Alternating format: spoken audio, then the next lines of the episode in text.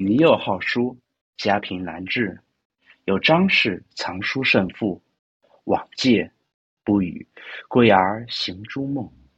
其妾如是，故有所懒，辄醒记。通集后，奉去书来，落落大满。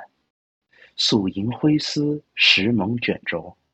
然后看借者之用心专，而少时之岁月，为可惜也。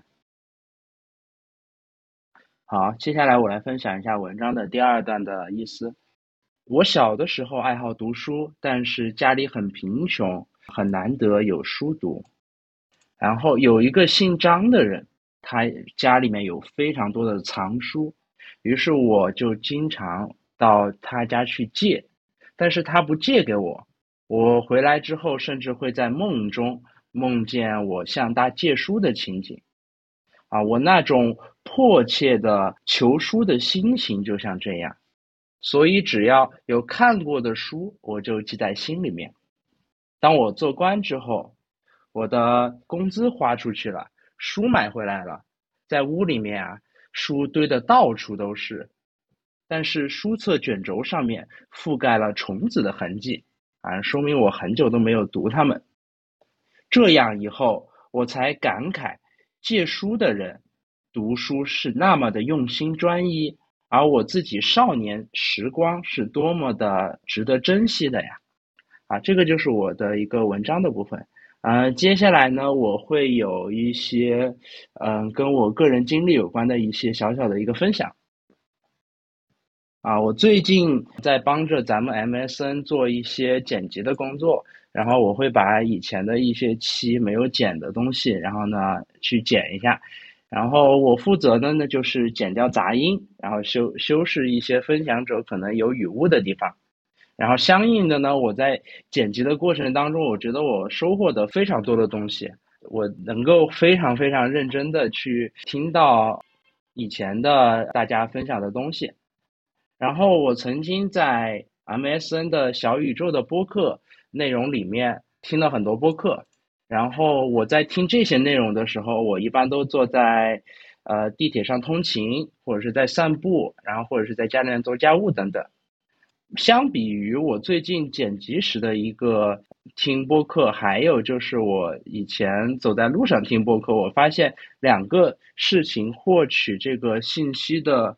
效率是完全不同的。我走在路上听的时候，可能一个知识点我一晃就过去了，但是我坐在家里面的时候，我是听得更仔细、更认真，然后呢，那些知识还真的就进到我的心里面，我还每每能够回想起来。啊，其实原因也很好理解，就是呃，这两个方式它的专注力的花费是不一样的。在地铁上面，可能我很害怕坐过站，总要分心的看着站台表啊，走到哪一站了。但是在电脑前剪辑的时候呢，我需要排除一切的杂音，连分享者呃咽口水的声音都需要听得一清二楚的。所以说，这个专注力的差异就高下立判了。文章里面说：“书非借不能读也。”书不是借来的，就不能认认真真的去读。这其实是跟我刚刚讲的事情是一个道理。我自己的书如果放在那里，我想着，哎，我随时都可以读它们，然后可能永远也不会读。那就算我读了，也想着，反正我随时可以再看，我就不会看的那么细致入微。然而借来的书就不一样了。我以前从图书馆借书，还书期限是一个月。我很害怕还书的时候书还没看完，于是就飞快的去读，往往不到一周我就看完了，而且我看的时候每一个字都看得特别的仔细，生怕有所遗漏。然后我在微信和知乎里面已其实已经收藏了几百篇文章，都是我当时看到的时候觉得哎非常值得再看一看、再仔细的读一读的一些文章，但是我也从来没有再回头看过。所以说自己拥有的书不好好读，可能是自己给的专注力不太够啊。借来的书给予了足够的专注力，所以说这个文章中的这个观点，书非借不能读也啊，我非常的赞同。然后我分享一个呃个人很很有趣的一个一小段经历。我在一个月之前，我和一个好朋友聊天的时候，我发现我们在手机上面啊获取了太多的信息，比如说朋友圈啊，比如说在知乎和公众号上面看文章，啊，比如说在豆瓣和呃微博上面和人吵架，在抖音和快手上面看看短视频等等。然而，在这些信息里面，有些信息可能与我核心的观点冲突，有些可能就是各种硬广跟软广，有些充满着情绪，毫无价值，有些甚至是虚假的谣言。于是我和好朋友商量着，我们应该专注于生活中的美好，比如说去河边吹吹春风，去嗅一嗅路边的小花，去感受春天的到来，也可以约着朋友去逛逛博物馆。了解一下城市的历史，还可以在一个周末的午后，不想出门，拿起一本一直想读但是没来得及读的闲书，在窗边的阳光下静静的阅读。哎，我觉得那样的生活真的美很美好。于是我就和我的朋友啊，我们就一起做了个约定，我们就一起删掉了手机上所有可以刷的资讯类的 APP。啊，包括知乎、豆瓣、抖音、快手等等，啊，也同时关闭了朋友圈，甚至也不点开 YouTube 和 B 站、淘宝等等这样 APP 给的各种推送。我们约定着，如果谁违反规定的话，啊，就要请对方吃一顿饭。于是两个人就啊一起的向同一件同一个目标去努力，啊，非常的有动力。呃，这件事情。我经历了两周左右，给我的一个大概的感受就是，一开始我需要用很强的自制力阻止我自己去拿起手机，因为拿起手机之后实在是没有任何事情可以做，于是我就有了一种很强的戒断反应，啊，就是有一种很很深的一种空虚感，因为突然之前的充斥着大量的信息，其中百分之九十的信息来源都被我砍掉了。都被我切断了，然后这个时候我就感觉，啊，生活好像空了一部分。但是呢，当我生活空了一部分之后呢，我发现我自己的确是更能够在生活、在工作、在啊社交、在家人上面给予更大的一个专注力。我觉得这是一段非常好的一个小经历，啊，但是啊，是直到两周之前发生了一个转变。就是我两周之前，我突然发现我错过了一些实时的热点信息，比如说，我是从朋友的口中听到乌克兰被入侵的这个事件的，然后这件事情给了我很大的冲击。我觉得这么重要的一件事情，很有可能是一个现代的大型战争的一个导火索的这么样一个事件，我居然在第一时间给错过了。然后我就又再次的反思了一下自己和朋友进行的这一个小约定，我就觉得，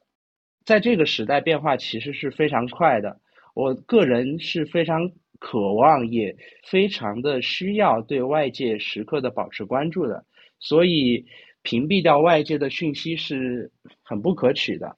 于是我和朋友商量着，我我就结束了这个持续两周的啊打引号的这种与世隔绝的生活。啊，我们现在正处在一个极具科技化的时代里面，有各种各样的信息去获取资讯。抛开那些纯立场性的、纯情绪性的信息，其实大多数信息都总是啊有一些用的。我以前总是很抗拒去获取所谓的啊碎片化信息，也就是从手机的各种 App 里面去获得信息，呃，感觉这样呃总是不如。看书里面获得的信息那样的有用，那样的啊有效率，也不如和和一个智者聊天时所收获到的东西大。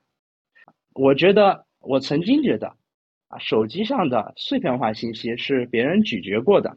不是一手的，总是不如自己学主动学习到的一些知识。嗯，然而我最近又发现啊，其实不是这样的，至少我以前的观点。不全对，在书本里面的东西，它也是作者根据自身的经历，也限于他当时所在的时代背景，限于自己的文化背景，在他自己咀嚼过后才输出出来啊，写成一本书被我们看到。只是我们和作者之间呢有不同的时代或者不同的文化背景，相比于在手机上面看到的同代人写出的文字，就感觉书里面的东西更有隔阂感，更有高级感。啊，所以书值得看吗？书肯定是值得看的。各类 App 上面的碎片化信息值得获取吗？也是值得的啊，不过是需要筛选。歌德曾经这样说：“凡是值得思考的事情，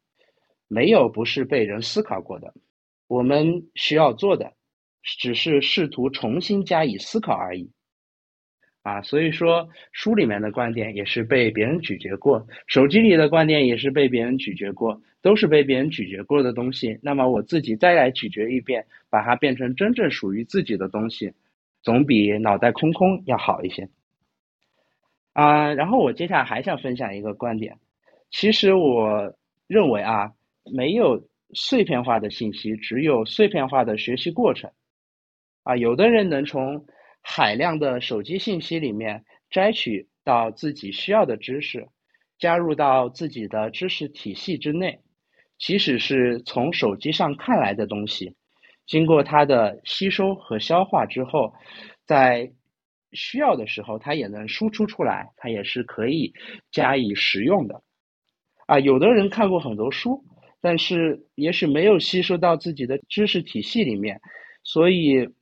他也可能。你问他看过一些什么书，他能够给你很多，呃，但是你问他学到了什么东西，他可能就很难讲出来了，啊，这样的呃看书可能唯一的作用就是在年末整理自己的今年读了多少本书这一件事情里面可以具有一些成就感罢了。所以对于学习这件事情，关键点在于思考。在于吸收，而不在于学习到的知识的数量。对于各类的学习方式、资讯的获取方式，我也根据个人的感受和个人的经历，大概做了一个排序。标准是按照获取知识的难易程度和获取到的知识的呃过程的一个效率。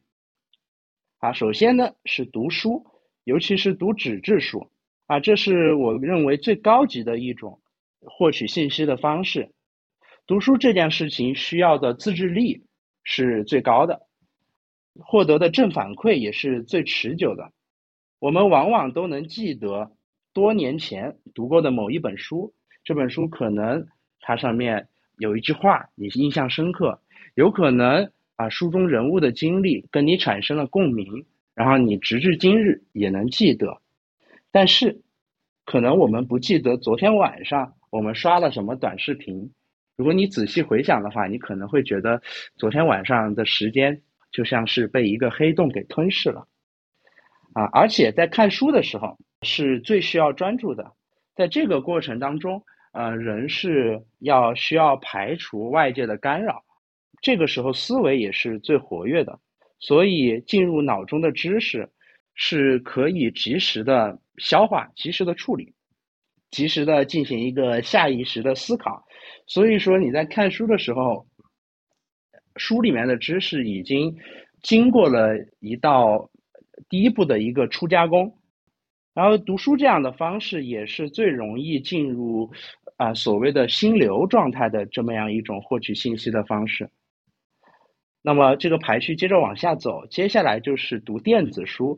我个人非常喜欢读电子书，我读了我的一半以上的书都是通过电子书的方式读到的。但是呢，相比于纸质书，我稍微更容易分心一点点。嗯，就算是用 Kindle 这样的泡面神器，它非常的极简，但是我有时候在看书的时候，我总会哎，我感觉现在的亮度好像不太适合我，稍微去调一下。哎，于是我一调亮度，我就发现，哎，我分心了，然后这个时候效率效率也就降低了。啊，当然读电子书的这种优势也是呃非常显而易见的，它便宜啊，电子书比实体书便宜啊，方便，随时随地的都能看，而且呃，有一些阅读器，呃，它是支持你在没有光线或者是光线非常强烈的呃地方都是可以阅读的。啊，这种方式也吸引了当代非常多的读书爱好者的青睐。啊，再往下是听书或者是听知识类的播客，这种方式不需要眼睛，走路时也能听书，而且听书有一个独特的优势，就是朗读者可以把他的情绪传达出来。他的情绪赋予了文字，可以让文字啊具备更好的被理解的一种啊一种特点。然后，不过这个样子呢，也是一把双刃剑，因为这个样子之后，有时候你就会被动的去接收到这个读书人的一个就他人的一个东西，就是相当于是别人已经把原文字的东西给消化了一下。然后呢，再读给你听，你就特别容易被啊读书人的一种情绪所影响，就导致这样的思考可能不会啊特别的及时。所以说，再往下呢，呃，是从知乎或者是公众号之类的资讯类的呃 A P P 里面获得信息，这样非常的方便直接啊，但是需要筛选，因为从这样的呃资讯方式里面获得的信息很有可能。呃，已经形成了一种所谓的信息茧房，因为现在的大数据非常的发达，你在这样的啊资讯里面啊获得信息的话，很有可能就是大数据的猜你喜欢所看到的内容，呃，所以说人在这样的信息里面是需要进行一个初步的筛选，然后呢再点开文章进行一个呃细致的思考之后，才能够把里面的知识转化成自己的。如果直接拿来就用，那用的其实也就是别人的东西。然后再往下是通过看 YouTube 或者是 B 站视频之类的方式来获取信息，这样通过视觉和听觉的双重的接收，啊，观感是非常好的。不过在接收信息的时候，因为呃信息的体量非常的大啊，密度非常的集中，可能人来不及思考。看到的东西看过就看过了，呃，没有在心中留下特别深的印象。然后这种方式呢，也是挺好的，不过它呃是比较适用于在人的专注力没有那么集中的时候。比如说我有时候没有那么想拿起一本书看，我这个时候就集中不了精神，也许打开一个视频是一个不错的选择。最后排序的最末尾呢是啊短视频类的这个知识的获取。如今大家对短视频可真是又爱又恨。我个人认为短视频也是能获取信息，不过我们也需要警惕啊，这种独有的推荐机制不仅容易出现信息茧房，而且给人非常及时的正反馈，很容易使人降低自己的自制力，并且会提高自己对正反馈的一个阈值。使人变得有一些麻木。当然，作为一个当代的社畜，我们总会有些时候被生活折磨得抬不起头。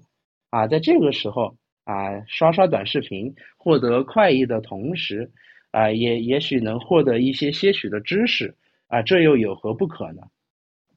接下来，我想分享一下，在获取了知识之后，要怎么样把知识转换成自己。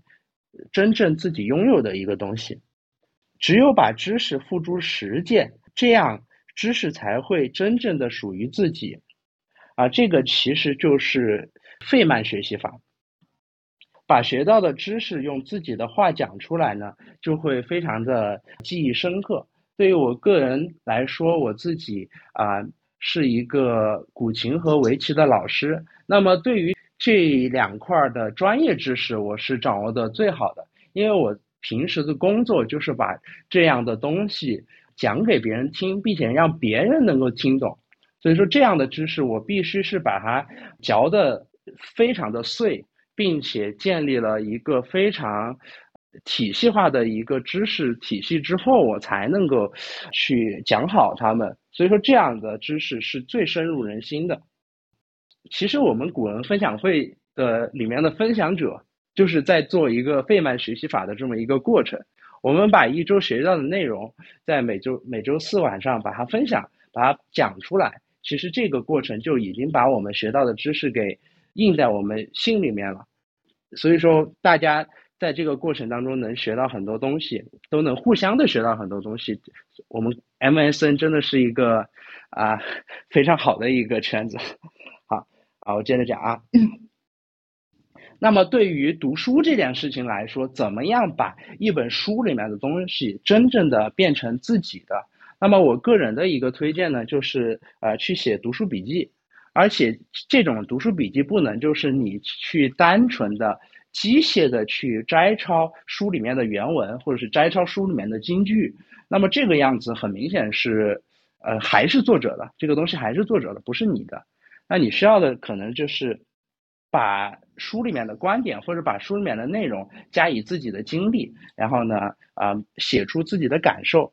甚至啊，可以产生自己的观点。当然，你也可以反驳啊作者的观点啊，你也可以自己去进行一个这样的一个整理的过程。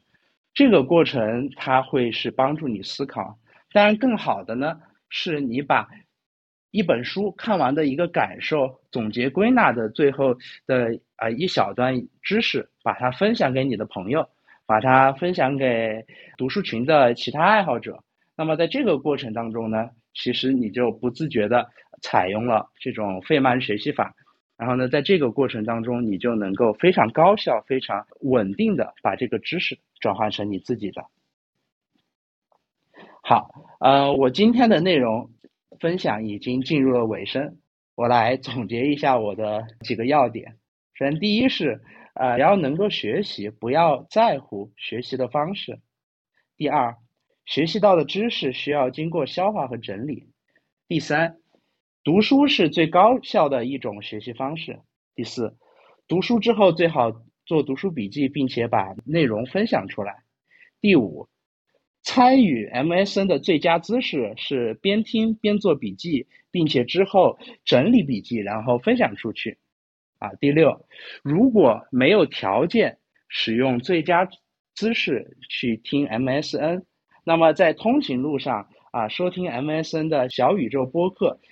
也是能非常高效的利用时间的一种学习方式。好的，我今天的分享就到这里了。